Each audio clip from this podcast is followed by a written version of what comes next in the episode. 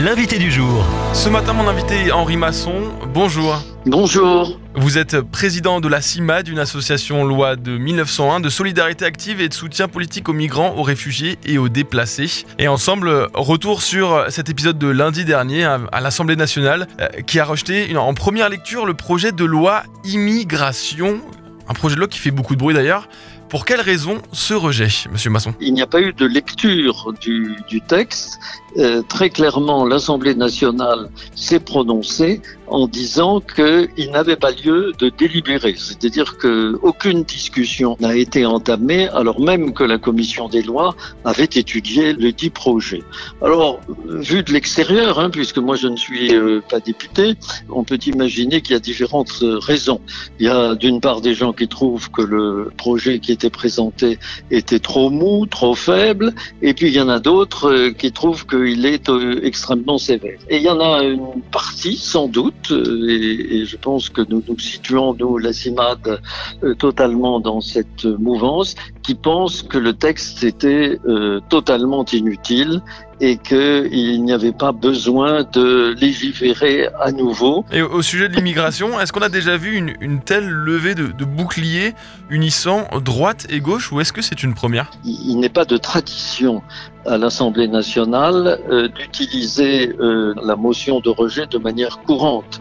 Et je crois savoir ce que la précédente était euh, il y a presque 30 ans et que, en l'occurrence, le Sénat qui a disposition un peu semblable, je ne crois pas qu'il l'ait utilisé. Mais ce serait à, vérifier, je ne garantis pas mes éléments euh, et tout. En revanche, ce que l'on peut dire, c'est que nous vivons aujourd'hui dans une société qui est extrêmement euh, tendue, dans une société dans laquelle les oppositions s'expriment sans limite, sans filtre et tout à fait violemment. Donc, un climat qui n'est pas serein. Si j'y ajoute effectivement le contexte de, récents assassinats euh, terribles euh, et dramatiques dont les auteurs sont des personnes étrangères, très clairement, cela n'ajoute pas à la sérénité. Or, lorsqu'on étudie un, dossier tel que celui-ci, qui est un dossier euh, difficile, sur lequel nous savons par définition que la population française n'a pas forcément à la fois tous les éléments pour en juger et, du même coup a une vision un peu passionnelle des choses, ce qui signifie qu'il faut utiliser euh, la force de conviction, l'explication, donner du temps. Il n'était pas bon et il n'est toujours pas bon d'ailleurs, de réfléchir à, ce projet de loi dans ce, dans ce contexte. Et il lui été bon, en revanche, que la Première ministre euh, et, le président de la République décide euh, non pas de continuer la, route législative en passant par la commission mixte paritaire, mais plutôt en disant que l'on retirait ce projet, soit définitivement, ce qui est une très bonne chose, soit en tout état de cause en laissant le temps de la réflexion, de la discussion et de la concertation. On, pourrait dire qu'avec la phrase être méchant avec les méchants et gentil avec les gentils, euh, Gérald Darmanin, euh, le ministre de l'Intérieur, a tenté de contenter et la droite sur le versant dureté et répression, mais aussi la gauche hein, sur le versant intégration et régularisation. Euh, bref, est-ce qu'en voulant contenter tout le monde, on finit par contenter personne? C'était étonnant qu'on ait transmis ce projet au Sénat, puisque euh, le gouvernement n'y dispose pas de majorité, tant s'en faut, et que le confier euh, au Sénat, c'était peut-être le pari que faisait le gouvernement d'un jugement, je dirais, sage et équilibré.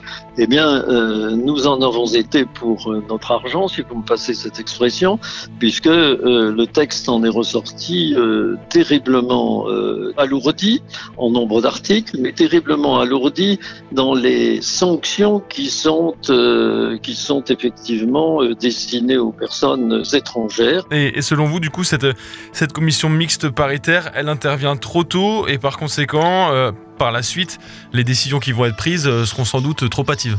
D'abord, est-ce qu'elle débouchera ou est-ce qu'elle ne débouchera pas? Ça, euh, je, ne sais même pas si les membres de la commission mixte paritaire le, le savent. Effectivement, il faut qu'ils travaillent, mais nous savons bien que la majorité présidentielle n'est pas majoritaire dans cette commission mixte paritaire. Ça, c'est le jeu effectivement naturel des, votes démocratiques qui ont conduit à la constitution de l'Assemblée nationale et du, et du Sénat, euh, effectivement. Si nous devons aboutir euh, effectivement à un texte qui est euh, soit celui du Sénat, soit plus sévère encore que celui du, Sénat, ce sera absolument terrible et, et clairement euh, nous irons à l'encontre de ce que l'on peut souhaiter, c'est-à-dire tout faire pour développer le bien vivre, euh, le bien vivre ensemble. Je, je, rappelle que depuis 1990, il y a 21 lois qui ont été votées sur l'immigration. Et je prends le pari devant vous que euh, si par hasard ce 22e euh, projet de loi, compte tenu euh, du trajet qu'imagine le gouvernement, si ce projet de loi 22e du nombre était voté, il y en aurait bientôt un 23e, puis un, un 24e. Il y aurait encore beaucoup de choses à dire, mais le temps nous manque malheureusement. En tout cas, la commission paritaire mixte se réunira ce lundi 18 décembre à 17h. À suivre donc. Merci beaucoup Henri Masson, président de la CIMAD, d'être passé par le micro de Phare FM. Merci beaucoup. Au revoir. Retrouvez ce rendez-vous en podcast sur farfm.com slash replay.